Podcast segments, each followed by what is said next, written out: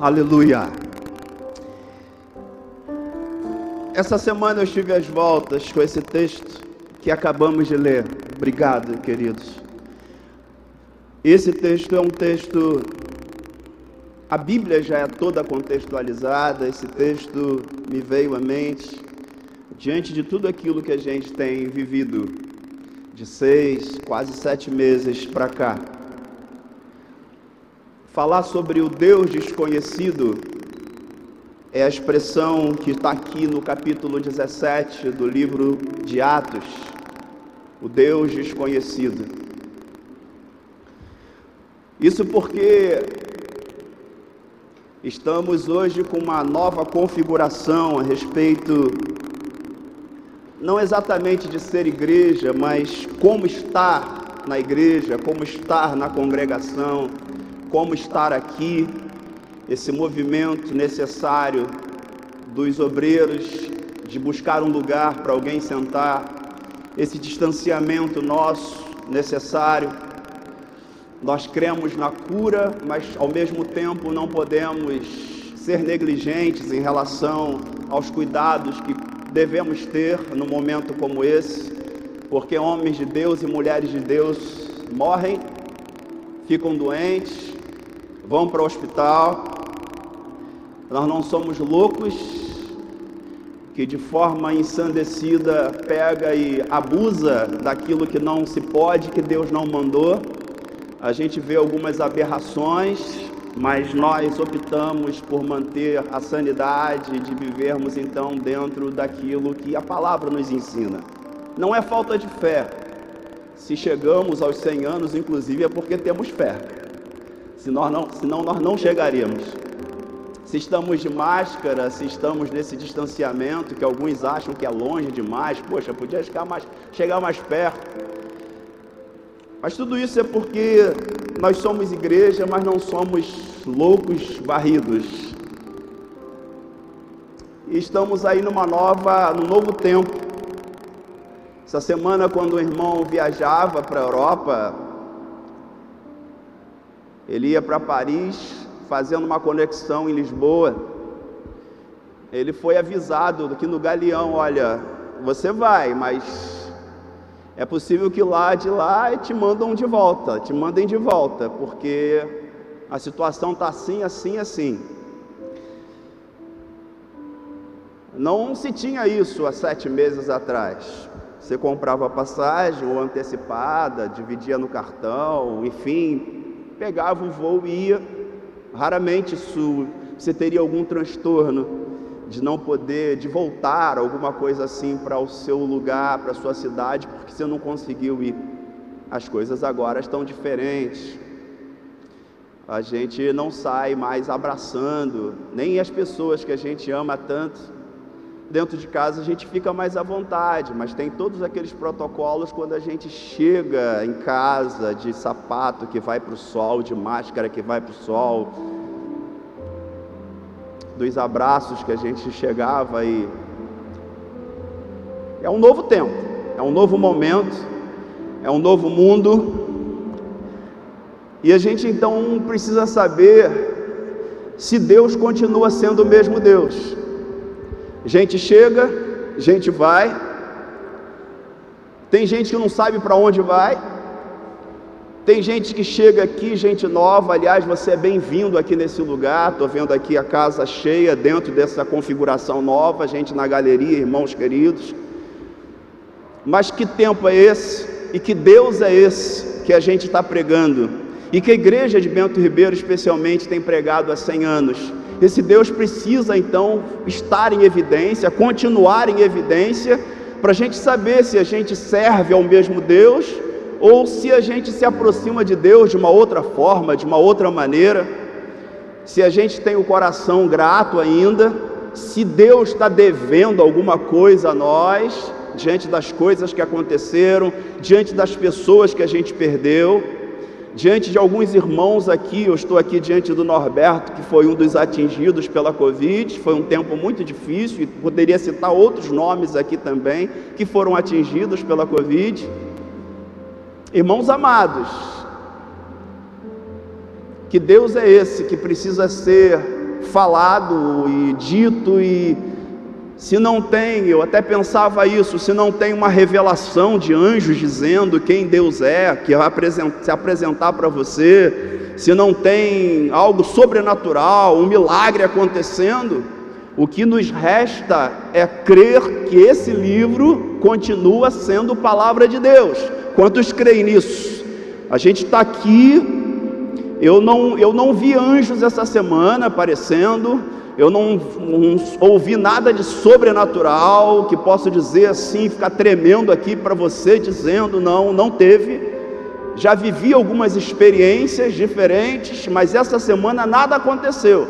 E como nada aconteceu, eu continuo olhando para cá, e se acontecesse, continuaria olhando para cá, porque a Bíblia é norte, a Bíblia nos diz como fazer como a gente se comporta, como a gente reage diante de uma novidade, diante de uma situação que está sempre aparecendo uma novidade, uma coisa nova, que se a gente então não tiver firme, a gente vai como onda, né? Como Tiago fala, de um lado para o outro, bate de um lado para o outro e vai e vem e não sabe para onde vai, e fica confuso. Então a gente precisa desse norte aqui.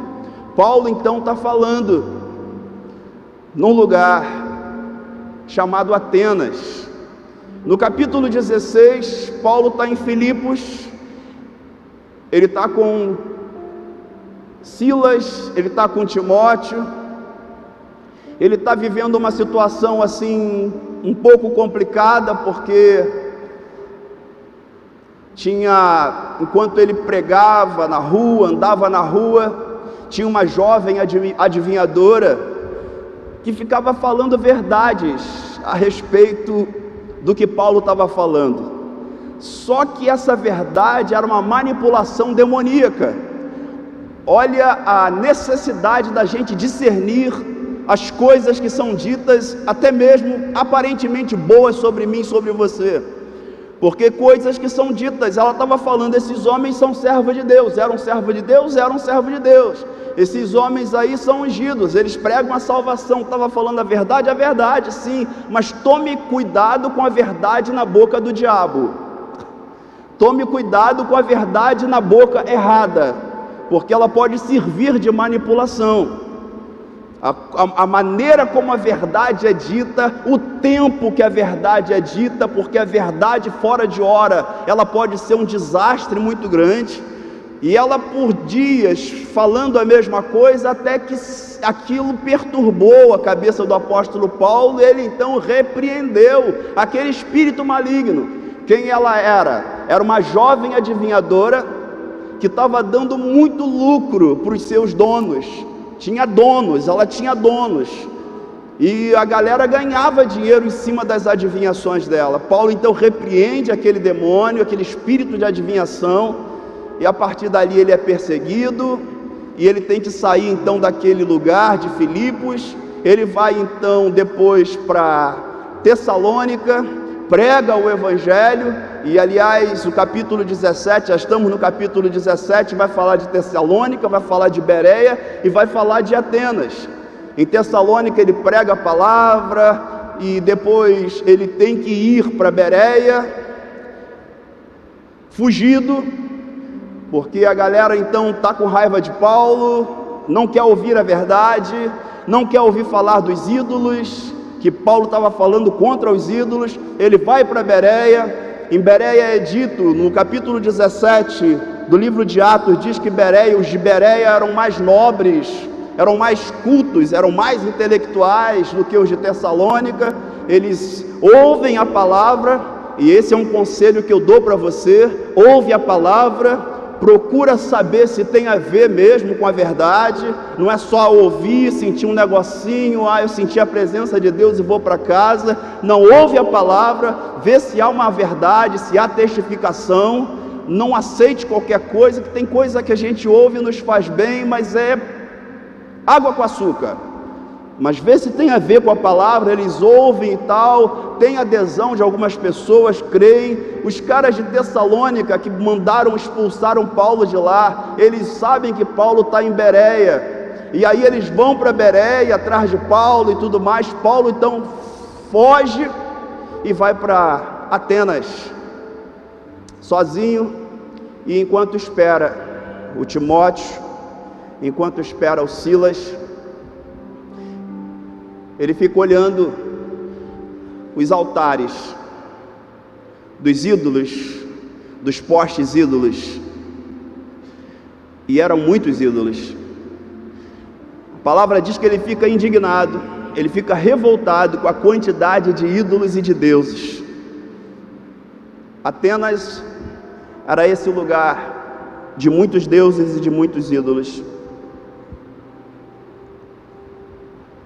De muita cultura, de muita intelectualidade, de Sócrates, de Platão, de Aristóteles, de Epicuro, dos estoicos, essa galera toda inteligente. É bom ser inteligente, mas se essa inteligência é apenas para te autopromover, você não está indo para lugar nenhum. É bom de vez em quando filosofar, mostrar o quanto a gente aprendeu, mas para onde está levando você todo esse conhecimento?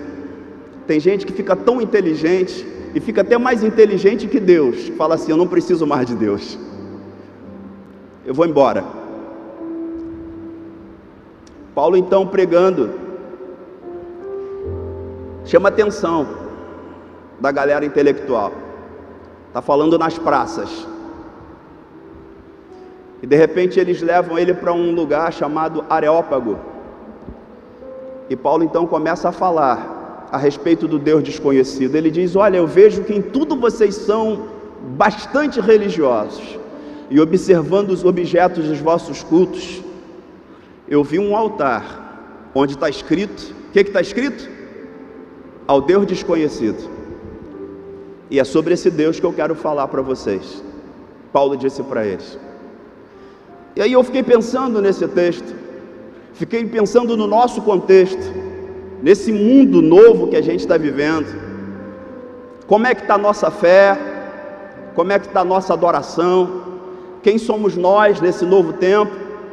Alguns em casa, como eu falei domingo passado, presta atenção, irmãos de casa, se você não está na caverna mais do que você deveria, mas eu respeito a tua posição, respeito tudo que você está pensando aí, mas presta atenção, se esse tempo da caverna não terminou, se não é o tempo de você voltar à comunhão aqui, nesse lugar onde todos nós estamos, preste atenção nisso, estamos numa nova configuração, tem gente que está se sentindo estranha, não se sente muito à vontade, fique à vontade, mas não deixe de pensar e de saber e de perceber se esse Deus continua sendo o mesmo Deus, o Deus da Bíblia, o Deus da palavra. E eu fiquei pensando nessa questão de adoração. E fiquei pensando que Paulo diz para eles assim: olha, esse Deus desconhecido, esse Deus que vocês adoram sem conhecer, sobre esse Deus que eu quero falar para vocês. Porque adorar sem conhecer torna a relação muito impessoal. Esse texto aqui mostra para nós que Jesus vai inclusive dizer a mesma coisa, João capítulo 4, quando ele tem um encontro com a mulher samaritana, ele se aproxima, começa a conversa, tem um poço, tem uma mulher, tem uma necessidade ali dentro daquele coração, e ele então começa a falar a respeito de quem ele era, uma revelação que vinha tendo. E Jesus então diz para a mulher: Olha, vocês adoram sem conhecer, nós, judeus, adoramos a quem nós conhecemos, porque não havia para os judeus uma revelação de quem o Senhor era ainda. A revelação estava acontecendo a partir daquele momento. Chega um certo ponto da conversa que Jesus então se revela para a mulher samaritana e diz assim: Eu sou o Messias, esse que fala contigo. O impacto dessa revelação é tão grande, vocês sabem disso, que essa mulher é transformada.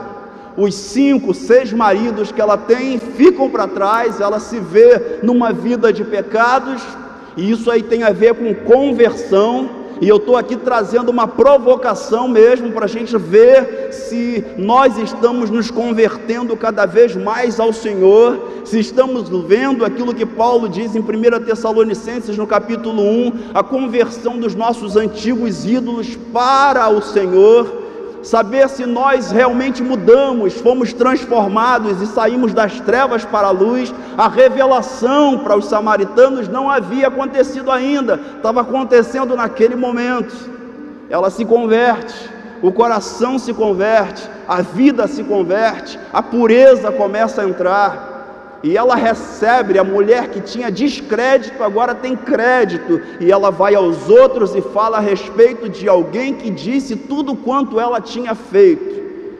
E aí então ela começa a adorar de verdade, ela adora ao Deus verdadeiro. Os samaritanos então passam a ter a revelação pessoal, algo que eles tinham, não sabiam como era e como funcionava, era uma relação distante e eu quero dizer para você, preste atenção. Se o que você chama de adoração não é uma conversa com você mesmo, preste atenção se você está adorando em espírito e em verdade, se você está adorando a um Deus conhecido por você, que transformou você de verdade, que é capaz de que você seja, é capaz então de passar as piores, os piores momentos, as maiores lutas da sua vida e continuar dizendo: esse Deus, o Pai do nosso Senhor Jesus Cristo, continua sendo Deus da minha salvação. Essa canção aqui, ela é uma afirmação. Tu és o Deus da minha salvação. O Deus da minha salvação. Aquilo que Jesus é, o mesmo ontem, hoje, antes da pandemia, na pandemia e depois da pandemia, Ele continua sendo o Senhor da minha vida. Isso faz toda a diferença, porque senão eu volto a falar de Tiago aqui, a gente vai como onda.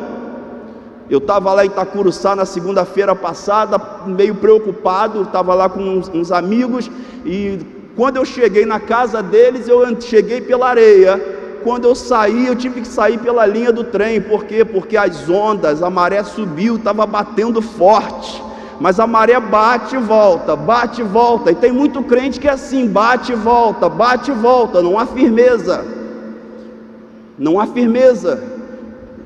Não há firmeza nos pés, vai e volta, e é aquela onda, aquela coisa, e de acordo com o momento, e não pode ser assim.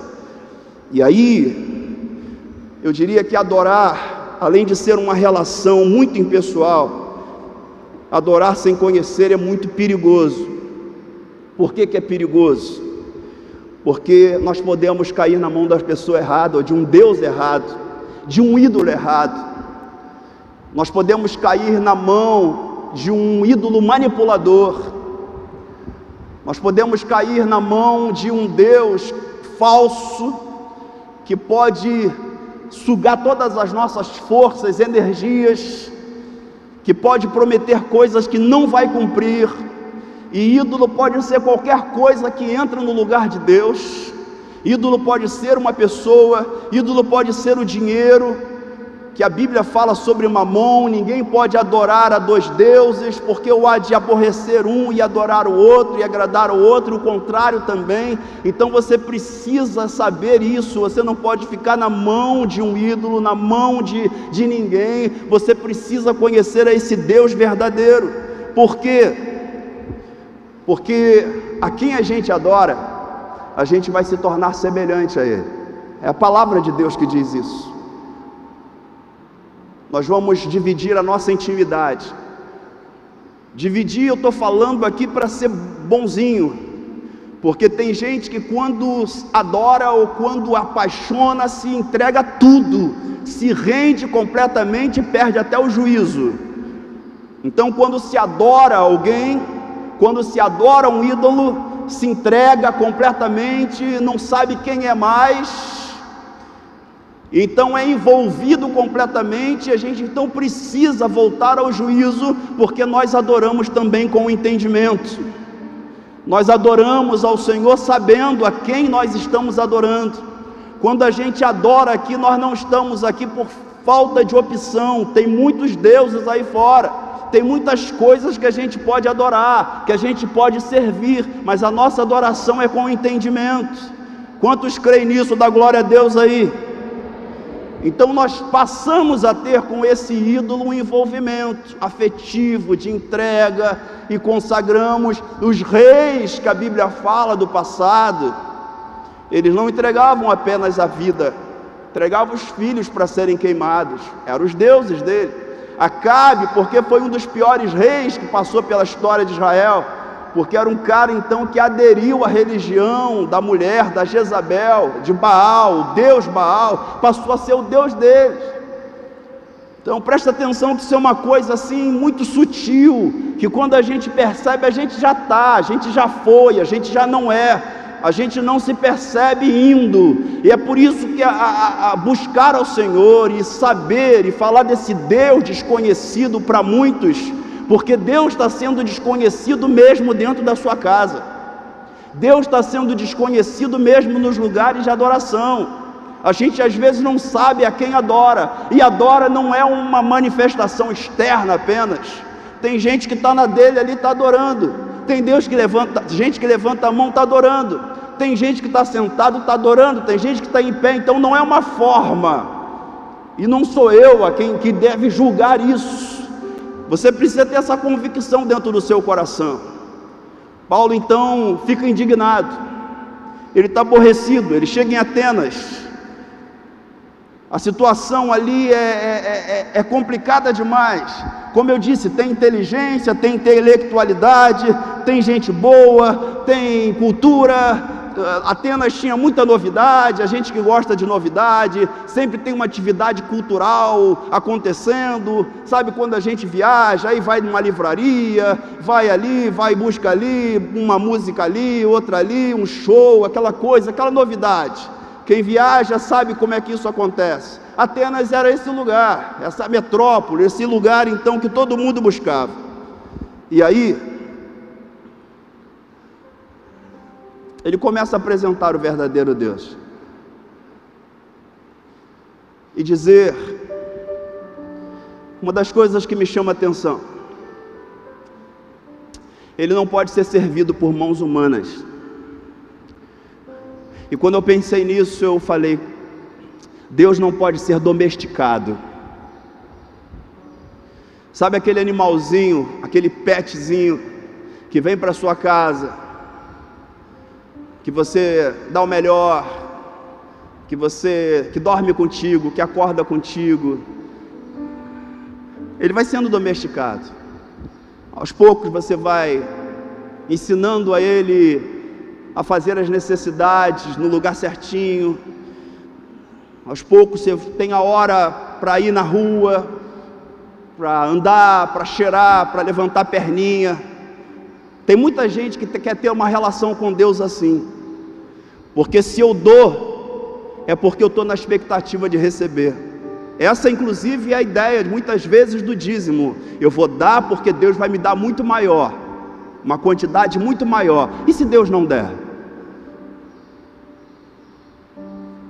Já contei aqui a experiência de, já falei isso aqui algumas vezes, quando Deus mandou dar o único carro que eu tinha, e tendo já três filhas, Ele não me deu garantia de que eu iria ter o carro no dia seguinte de volta, nem um carro zero. O carro já era usado, era o único que eu tinha. E quem sabia melhor do, das minhas necessidades do que o próprio Deus? Foi um ano depois que eu vim ter o próximo carro. Então não é nessa perspectiva de que se eu der um milhão eu vou receber dois milhões. Isso aí é outra coisa. Isso aí é, sabe? Então é, tentar domesticar Deus para Deus fazer, não. É, eu preciso olhar para cá. Como é que a coisa funciona? Como é que é isso? Se eu fizer a oração toda no tempo certo, às seis, à meia-noite, não sei o que, então tudo certinho, então Deus vai me abençoar. Aí a gente entra em crise. Qual é a nossa crise muitas vezes? É porque quem chegou mais recentemente está numa busca maior de Deus, está querendo mais a Deus, Às vezes é o ateu que, pelo trabalho, pela busca, por ser honesto, sincero e está fazendo a coisa certa, ele está prosperando, porque o trabalho faz parte da vida do ateu e daquele que crê em Deus. Então não fica nessa de que porque eu sou servo de Deus, eu faço jejum, oração, busco a Deus, tenho dons maravilhosos, então Deus vai me abençoar mais do que o cara não. Trata de trabalhar. Trata de fazer o concurso como todo mundo faz. Trata de correr, é correr atrás ou na frente, como você quiser. Porque Deus não vai favorecer vagabundo. Deus não compactua com esse tipo de coisa. O Deus desconhecido que precisa ser conhecido é esse Deus justo, que ama os que frequentam a sua casa, mas ama aqueles que nunca entraram e que nunca vão entrar aqui. E que é justo com um e é justo com o outro. Esse é o Deus da Bíblia. É o Deus, inclusive, que não leva em conta, o Paulo diz isso, o tempo da ignorância não leva em conta. Esse Deus então não pode ser domesticado. Esse Deus não é um Deus que eu manipulo.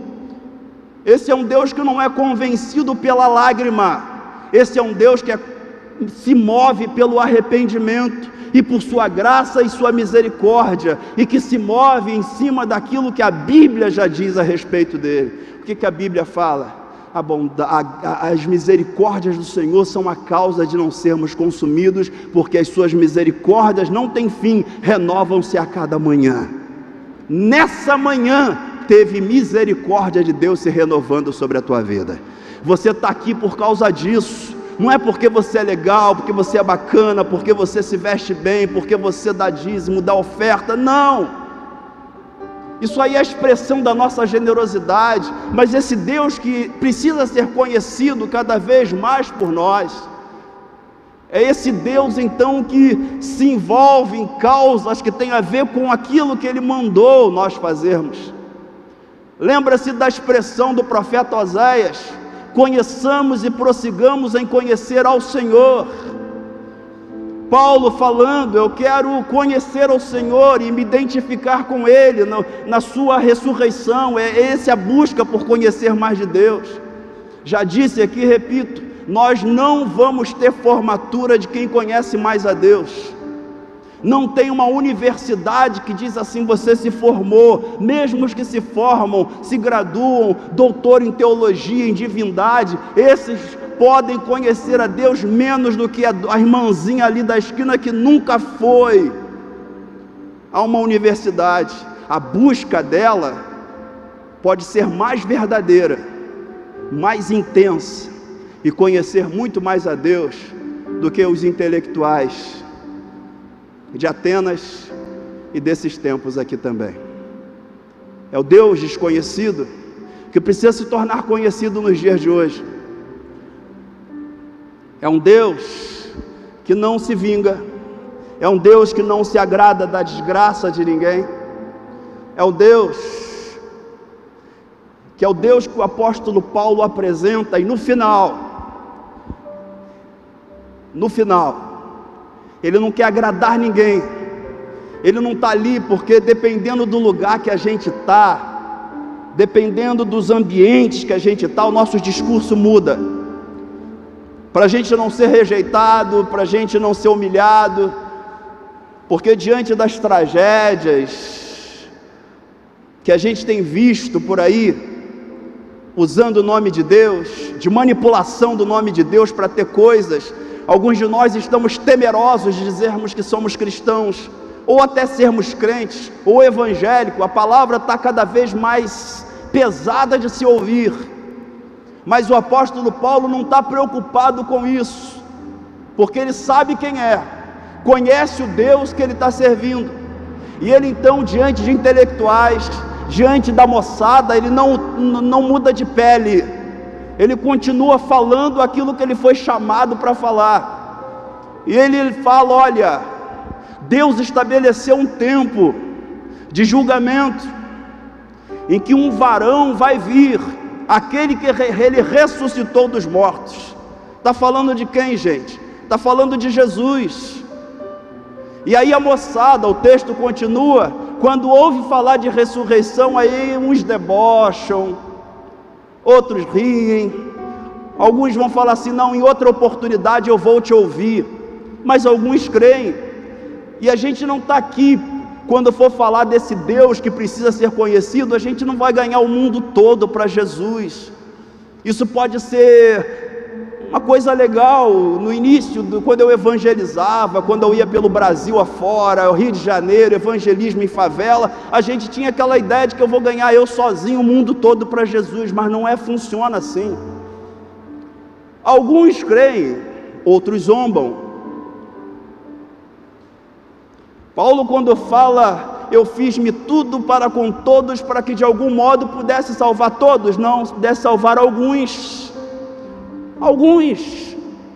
Mas esse alguns, esses alguns, uma vez transformados e tendo um testemunho sólido e um encontro pessoal com o Senhor, eles serão um testemunho também vivo, porque a gente não está aqui para encher igreja, a gente está aqui para pregar o Evangelho da graça de Jesus Cristo. A gente não está aqui para fazer campanha para lotar templo, a gente não está aqui para agradar ninguém, a gente não está aqui em busca de fazer proselitismo religioso, não, a gente não está aqui em busca disso. Esse, esse, esse novo tempo precisa ser a esse novo tempo precisa ser apresentado o mesmo Deus de ontem que nunca mudou. Paulo então fala a respeito desse varão, desse que vai ser levantado. Ele fala de Jesus anuncia Jesus ali em Atenas. Qual é o teor da sua conversão?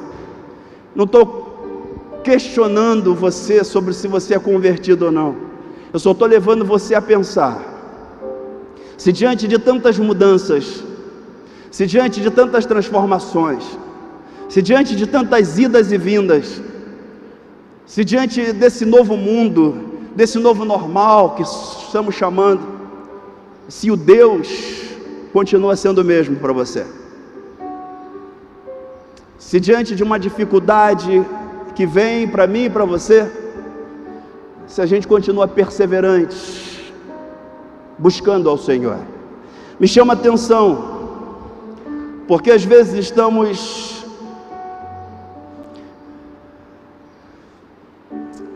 eu não sei, nas nossas orações,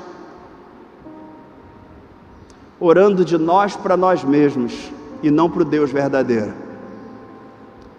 E aí eu lembrei de Lucas 18, quando fala sobre dois homens que subiram para orar. A Bíblia fala que era um era fariseu e o outro era publicano. Fariseu a gente sabe, era um cara que defendia a lei, que tinha a lei na ponta da língua, zeloso. Publicano era um cobrador de impostos. E os dois subiram para orar no templo. E me chama a atenção, e eu quero chamar você para esse texto. Abra aí Lucas capítulo 18. Vamos ler juntos, porque esse texto é muito interessante. Lucas capítulo 18 a partir do versículo 9. Abra sua Bíblia aí. Diz assim: propôs também esta parábola a alguns. Olha só o que diz esse texto. Propôs também esta parábola a alguns que confiavam em si mesmos por se considerarem justos e desprezavam os outros. Olha essa introdução aqui, ó. Propôs também esta parábola, Lucas capítulo 18, versículo 9 propôs também esta parábola alguns que confiavam em si mesmos por se considerarem justos e desprezavam os outros. Dois homens subiram ao templo com o propósito de orar. Um, fariseu, o outro, publicano. O fariseu, posto em pé, orava de si para si mesmo. Olha como é que tem orações que elas não são orações para Deus, são orações que elas ficam no ambiente que a gente está porque nessa hora nós somos o próprio Deus, de letra minúscula, claro. Nessa hora nós somos aqueles de quem nós estamos falando, então presta atenção que nós estamos falando de nós mesmos. E o que é que nós estamos falando de nós mesmos? Presta atenção. Ó Deus, graças te dou, porque não sou como os demais homens. Ele sabe que alguém está olhando ele do lado, ele sabe que tem um pecador do lado dele, então ele ora assim: ó oh Deus, graças te dou, porque não sou como os demais homens. Aí ele diz: roubadores, injustos, adúlteros, nem ainda como este publicano. Aí ele fala mais a respeito dele: eu jejuo duas vezes por semana, dou o dízimo de tudo quanto ganho. O publicano, estando em pé, longe, não ousava nem ainda levantar os olhos aos céus, mas batia no peito, dizendo: Ó oh Deus, se propício a mim, pecador. E o versículo 14 termina dizendo: Digo-vos que este desceu justificado para sua casa, e não aquele, pois todo o que se exalta será humilhado, mas o que se humilha será será exaltado. Muitas das nossas conversas que chamamos de oração pode ser uma conversa com a gente mesmo. E eu vou te dizer, às vezes a gente conversa com a gente mesmo. Quem já se viu conversando sozinho? Eu acho que eu não sou o único louco aqui. Conversando sozinho. Vai para frente do espelho e fala assim: "Que é isso, hein? Precisa melhorar". Na rua, Ontem eu mostrava para a Kátia, estava na rua, passou uma pessoa falando e tal, não sei o que, levantava a mão, gesticulava e tal. Falei, isso daí está em outro nível. Você já ficou no outro nível, assim, conversando e tal, não sei o que. Esse daqui estava num nível elevadíssimo, publicano, o, o fariseu. Fala assim: eu sou o cara, eu sou bom, eu sou maravilhoso, eu dou dízimo, eu dou oferta, eu sustento a Pamela, eu sustento Marquinhos e Patrícia, e eu preciso de um alto-falante para dizer tudo isso. Só que ele queria que alguém do lado soubesse disso. Aí o publicano, o cara acho que tinha aí uma operação lava-jato atrás dele, o nome dele era o próximo da lista e é o cara pedindo misericórdia ao Senhor, Senhor, misericórdia. Eu sei que eu estou todo errado, eu sei que eu estou todo, todo enrolado. Então tem misericórdia de mim. Tem misericórdia de mim. Eu já disse para vocês que eu não, eu não esqueço de uns tempos passados em que pregava aqui e aí tinha um camarada aqui que a gente pregava e o cara dizia: Isso aí sou eu. A gente falava do pecado, esse daí sou eu. Só que ele falava publicamente, o cara se assumia. E a nossa grande questão é, é se assumir, é dizer: Não, eu, eu preciso melhorar tem coisas na minha vida que precisam melhorar, eu não estou na altura daquilo que precisava ser, eu uso o nome de Deus, mas na verdade eu não estou sendo exemplo, eu uso o nome de Deus para o meu bel prazer, eu uso o nome de Deus, mas eu não estou dando testemunho pessoal, eu preciso melhorar, esse pecador aí sou eu, eu preciso melhorar meu nível, minha relação, minha profundidade. Eu preciso fazer aquilo que Isaías, e a gente já vai pregar sobre isso um dia fala no capítulo 37, versículo 31.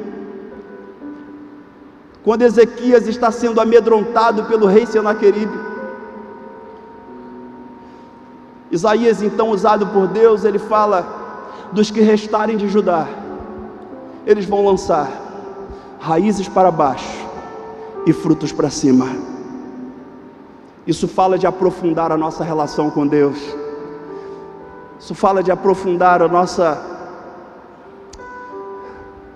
nossa verdade para baixo. Porque raiz sem fruto continua sendo raiz. Fruto que não tem raiz, não tem vida longa. Jesus fala da semente que é lançada sobre a rocha, aí quando bate o sol, quando bate a primeira dificuldade, vai morrer, porque não tem raiz. Quem é você nessa história? Você é o intelectual da hora. Você é o religioso da hora. Você é o é a mulher. É, é importante fazer leituras desse tempo. A Bíblia diz que o coração do sábio faz leituras do tempo e da hora, do momento que está vivendo. E para a gente não perder Deus de vista, a gente precisa se voltar para a palavra. Porque a gente pode estar crescendo em popularidade, mas a gente pode estar morrendo por dentro. Nossos negócios podem estar dando certo, mas a gente esqueceu quem fez os nossos negócios darem certo. A nossa família pode estar voando, mas a gente pode se esquecer e achar que a dádiva, o bem, ou nós somos os responsáveis por isso. A gente pode estar passando em muitos concursos da vida, mas sendo desaprovados pelo Senhor.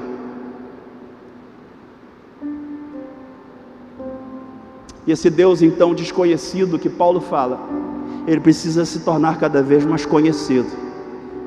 A gente precisa saber se a nossa oração é para Deus ou é para nós mesmos. Porque Deus tem muitos filhos, mas o ensino é o mesmo para todos. Aí cada um de nós vai saber como absorver o que Deus está trazendo para esse tempo. Lucas capítulo 15 vai mostrar isso: dois filhos, duas realidades. O primeiro quer que o pai morra logo para poder ter a herança.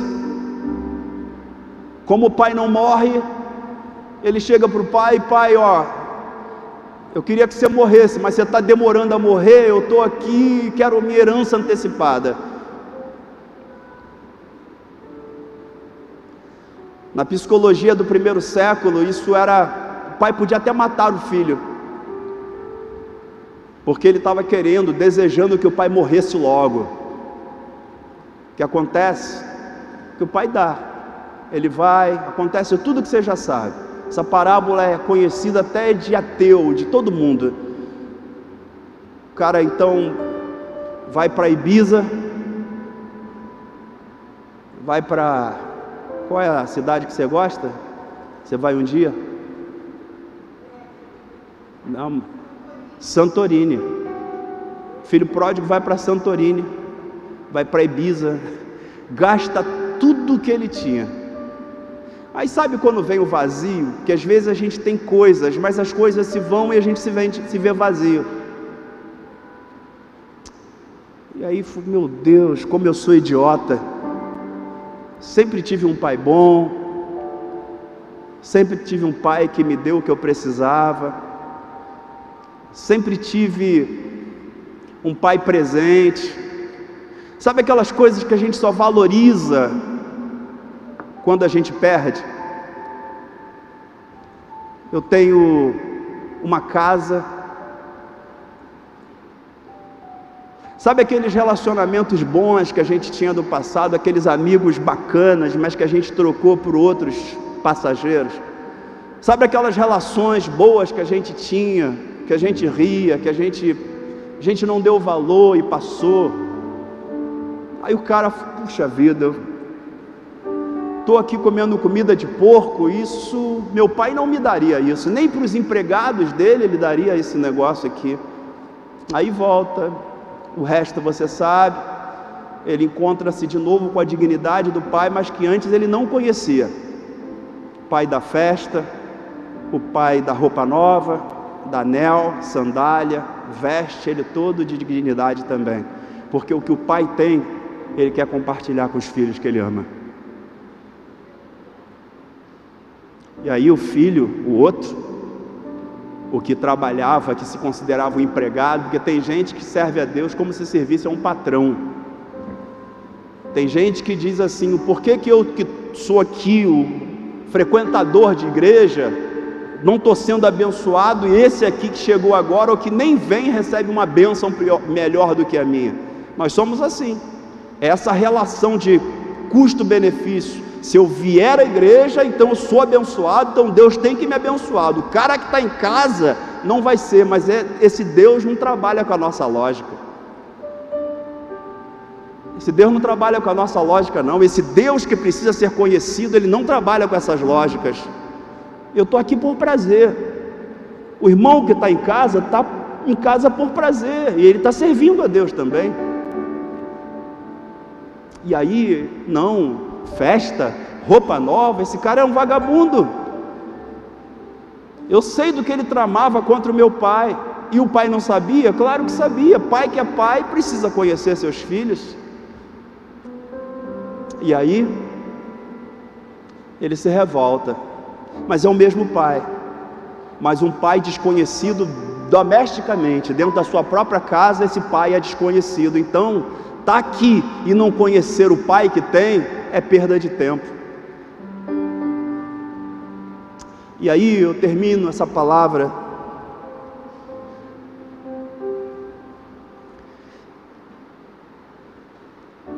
dizendo para você uma coisa.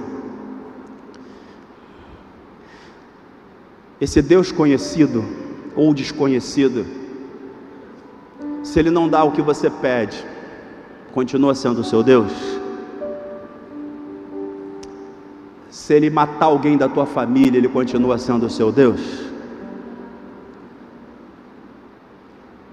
Se você vir, vier a pegar uma enfermidade,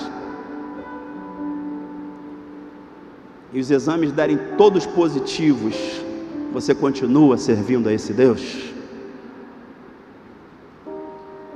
Se perdeu o emprego, se o carro foi embora, se a casa for vendida, leiloada, se os amigos forem embora, se o casamento der aquela balançada, se houver traição, Deus continua sendo o seu Deus? Ou você está de barganha? Ou você porque o que vem à mente agora é o que aconteceu na quarta-feira passada. Na madrugada da terça, um irmão mandou uma mensagem lá dos Estados Unidos, falando: Olha, aconteceu essa tragédia. O Evanilson perdeu a esposa, perdeu a filha, perdeu a pastora perdeu o esposo da pastora, que não era pastor, mas era um homem de Deus. E a sua filha, 12 anos, a Pamela, ela está no hospital, quebrou o fêmur, quebrou a clavícula, quebrou o braço. E a menina está no hospital. E ela não sabe o que aconteceu. E aí primeiro a gente chora. A gente fica com um monte de interrogações na cabeça. E aí no dia seguinte, na quarta-feira, a gente amanhece e não dorme direito. Se é que a gente pode chamar de sono depois de ouvir uma situação dessa. E aí eu fui fazer minhas atividades. No final, falei: eu vou cancelar tudo que eu tenho para hoje e vou chorar com o Ivanilson lá na região dos lagos. Chamei dois irmãos e fomos para lá. Fomos direto para o cemitério. Meia hora, 40 minutos depois, chegaram os quatro corpos. Uma multidão vinha acompanhando. E gente triste, gente perdida, gente perguntando: e agora que eu, a minha pastora se foi?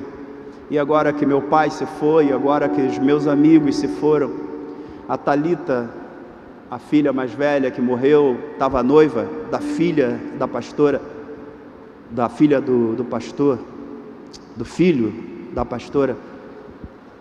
Ela estava noiva desse menino, do rapaz, que estava lá inconsolável. Ficamos ali, aquele tempo de cerimônia, eles já tinham vindo de um velório o ginásio lotado lá em Unamar. E aí eu falei, poxa, a gente vira aqui, mas a gente não está com ele, porque ainda tem um agravante, o Evanilson não estava no sepultamento. E por que não estava no sepultamento? Porque ele tinha que estar com a filha de 12 anos, que é menor de idade, lógico, e precisava ser transferida de um hospital para outro, precisava de um responsável. Olha a cabeça de um pai, olha a cabeça de um marido eu procurei saber onde ele estava. Vamos para lá, Macaé, mais uma hora e meia. Vamos para lá. E aí tudo que a gente fez foi estar tá perto. E até rolou um abraço mesmo. Sabe aquelas coisas que a gente diz aqui? Não é o quanto você vai falar, mas o quanto você está perto. E ele chorou, E ele falou do que sentia. E a gente voltou de lá, no mesmo dia. E no dia seguinte, eu estava com uma pergunta na cabeça para fazer para o Evanilson.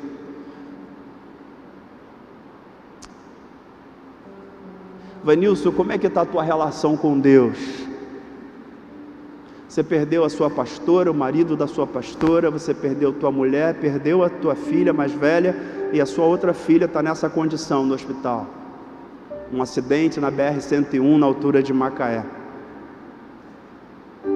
É bom dizer que a Talita não estava na farra, a mãe dela, Roberta, não estava na farra. Eles tinham ido para um casamento no domingo, na segunda-feira eles estavam num culto, Talita foi tocar teclado no casamento da amiga, então estava dentro dos protocolos evangélicos, tudo direitinho. Mas aí, na estrada, uma ultrapassagem perigosa fez com que dos cinco, quatro fossem atirados para fora do carro. E eu perguntei, Vanilson, como é que está a tua relação com Deus? A palavra foi: continua inabalável eu continuo mais crente do que eu estava antes de tudo isso acontecer.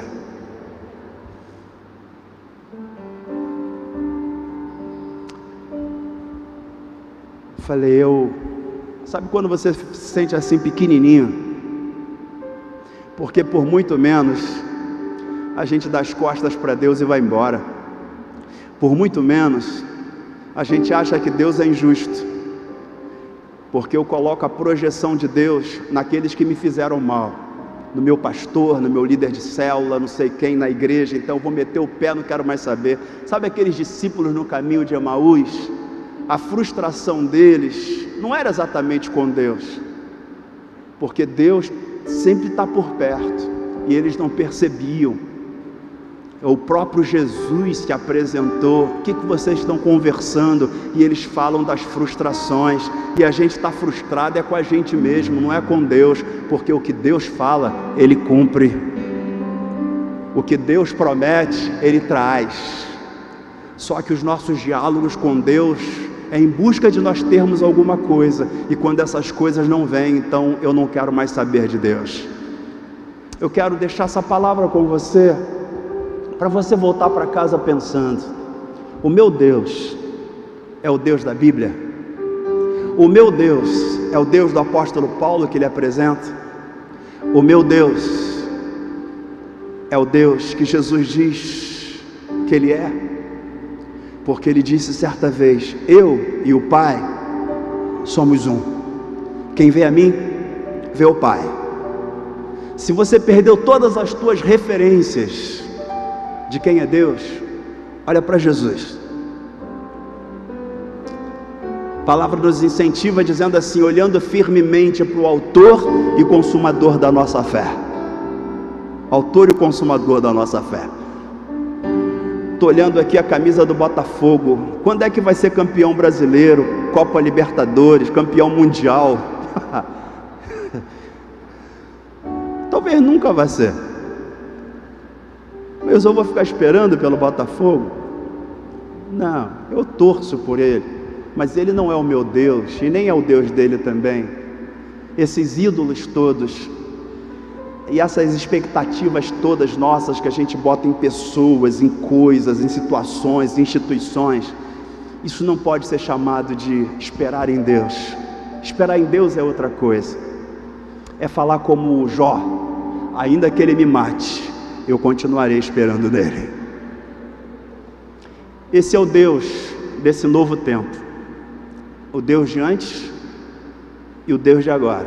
Esse é o Deus da Bíblia, que não está aí para enganar ninguém, que não está aí para fazer promessas falsas para ninguém, mas que continua no seu lugar de fidelidade. Se você é um cristão de verdade, coloca teu coração na palavra, coloca teu coração totalmente diante dele, e que a tua fé seja uma fé verdadeira, inabalável, mesmo que você perca tudo, mas você não pode é perder Deus de vista.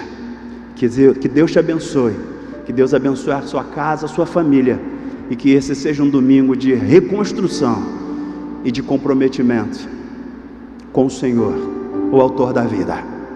Vamos ficar de pé, vamos orar.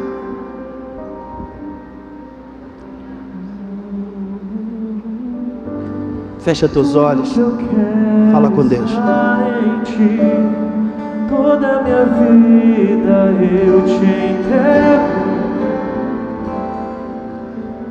pois não há outro além de ti.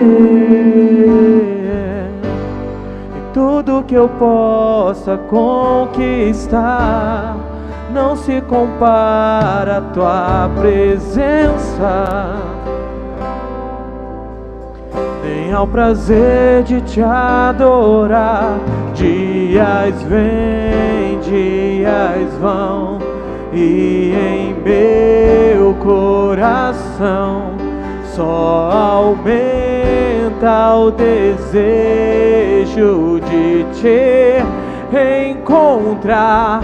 Agradecido eu sou pelo que já recebi mas não estou satisfeito. Eu quero mais te conhecer e prosseguir em te conhecer. Esse é o alvo da minha vida, Senhor. Te conhecer e prosseguir em te conhecer. É tudo que eu quero pra minha vida, Senhor.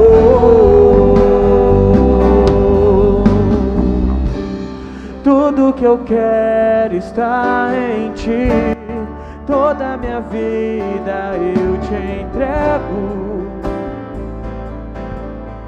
não há outro além de ti. É. E tudo que eu possa conquistar não se compara à tua presença, não se compara nem ao prazer de te adorar. Dias vêm, dias vão, e em meu coração só aumenta o desejo de te encontrar. Agradecido eu sou pelo que já recebi, mas não estou satisfeito. Eu quero mais te conhecer e prosseguir em te conhecer. É o alvo da minha vida, Senhor. Te conhecer e prosseguir em te conhecer. É tudo que eu quero pra minha vida, Senhor. Pois eu quero, Senhor.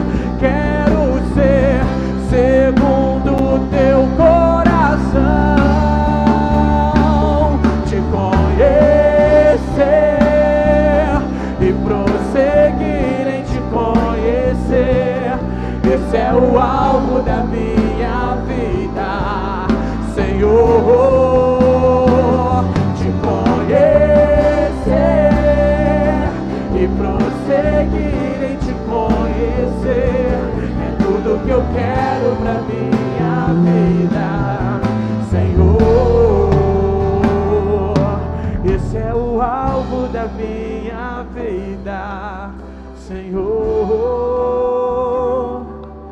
Esse é o alvo da minha vida, Senhor.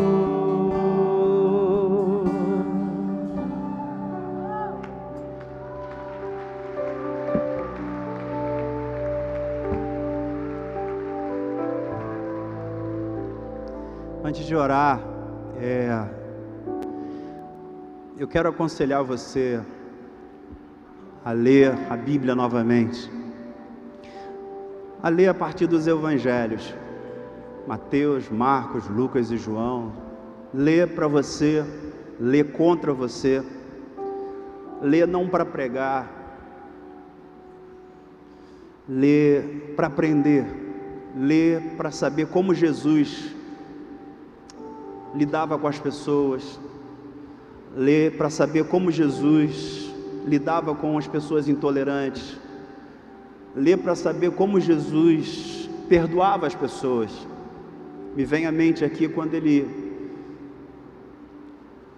ele estava num lugar e trouxeram a ele uma mulher, foi pega em adultério, flagrante adultério. E os caras vieram com a lei na mão, olha, na lei nos, Moisés nos manda que tais mulheres sejam apedrejadas, e tu, o que, que você diz? Eles queriam testar Jesus. E nós somos, às vezes, o, queremos ser o bope de Deus, queremos ser a força policial de Deus, queremos chegar arrebentando a boca do balão. Só que a gente esquece da nossa origem, de onde a gente saiu. Jesus então não falou nada. Presta atenção, chama a tua atenção para o silêncio, que o silêncio também é uma resposta. Ele continuou escrevendo no chão. E como eles insistissem na pergunta, ele olhou para ele, olhou, Jesus olhou para eles e falou: Olha, quem de vocês não tem pecado pode começar a apedrejar. Começa a tirar aí a primeira pedra. E o texto ele é bem descritivo quando ele diz, olha, do primeiro até o último todos foram largando a pedra e foram embora. Só que Jesus não passa a mão na cabeça de pecador. Assim como Paulo falou no capítulo 17, a necessidade de arrependimento, Jesus fala, olha, cadê os que estão aí para te apedrejar, os que te acusavam? Senhor, eu não sei. Eu também não vou te condenar. Vai e não e não peques mais. Jesus não tolera pecado. E Jesus não tolera os intolerantes também. Vai e não peques mais. Então veja como Jesus lidava com esse pessoal. E veja como Jesus lidava com as crianças. Veja como ele lidava com seu Deus, com seu Pai. Porque Jesus é Deus explícito. Jesus é, é Deus revelado. Tu és o Cristo, tu és o Filho do Deus vivo. Leia a partir dos Evangelhos, mas leia com vontade de aprender. Desliga o celular, ah, pastor, mas a minha Bíblia está no celular, não tem problema. Então leia só aqui naquele momento, sem dispersão, sem ligação, sem televisão ligada. Dedique-se aquele tempo para ler, para ler, para ler. Leia os Evangelhos, leia, vai lendo, vai lendo, vai lendo, vai lendo, vai lendo vai se enchendo de Deus, do Espírito de Deus, vai deixando Deus te ensinar muita coisa. Tem muita coisa que a gente ainda não sabe, que a gente precisa aprender. Leia, leia a Bíblia de verdade. Mas eu digo, ó, não leia para pregar para os outros, não leia para fazer live, não leia para poder ganhar, não, nada disso. Leia para você, leia para mim, leia para mim, lê. Eu quero ler, preciso ler, preciso aprender, preciso conhecer esse Deus desconhecido, que é o Deus da palavra, é o Deus da Bíblia. Eu preciso ler. Vamos orar, vamos para casa. Obrigado, Deus, por essa manhã. Obrigado pelos meus irmãos. Obrigado pelo Deus revelado, revelado em Jesus Cristo. Obrigado porque veio para os que eram seus, mas os seus não receberam. Mas a todos quantos o receberam, deu-lhes o poder de serem feitos filhos de Deus, a saber, aos que creem nele nessa manhã de revelação, nessa manhã de palavra, nessa manhã de Espírito Santo nos convencendo, eu oro para que o nosso domingo, nosso almoço em família, seja um tempo tremendo de Deus e de manifestação de Deus. Eu oro para que no nome de Jesus, o Senhor se revele a nós pela palavra, que o Senhor, que eu não viva do testemunho dos outros, mas acima de tudo que eu tenha a minha própria experiência pessoal com o Pai do nosso Senhor Jesus Cristo. Eu quero conhecer esse Deus e torná-lo conhecido também. Eu não quero um Deus só para mim, eu quero Deus que é o Deus verdadeiro e quero tornar esse Deus conhecido do maior número de pessoas que eu puder. Eu não quero, Senhor Deus, mudar de discurso quando eu estiver diante de outras pessoas. Eu ainda assim vou continuar testemunhando de que eu sirvo a um Deus verdadeiro. Nessa manhã, em nome de Jesus, eu oro para que a nossa fé ela suba para um nível mais elevado. Eu oro para que no nome de Jesus todo espírito de engano possa sair da nossa vida. Eu oro para que eu assuma que Jesus Cristo é o meu único Senhor e meu único Salvador. Eu oro para que o Deus desconhecido se torne conhecido de todo mundo, porque é isso que Ele quer ser conhecido de todos nós. Muito obrigado, Senhor, pelos teus filhos que vieram aqui. Consola os que estão tristes, levanta os abatidos. Lembra do Evanilson, Senhor Deus. Lembra do teu filho. Lembra do teu filho para o bem. Lembra dele. Senhor Deus, na sua dor, na sua perda, na sua tristeza, no seu luto, lembra do teu filho tem misericórdia dele, tem misericórdia de nós. E que seja esse domingo precioso, maravilhoso, um domingo na tua presença e cheio do Espírito Santo de Deus. Nós assim oramos, em nome de Jesus. Amém. Aplauda ao Rei. Deus abençoe você. Excelente domingo.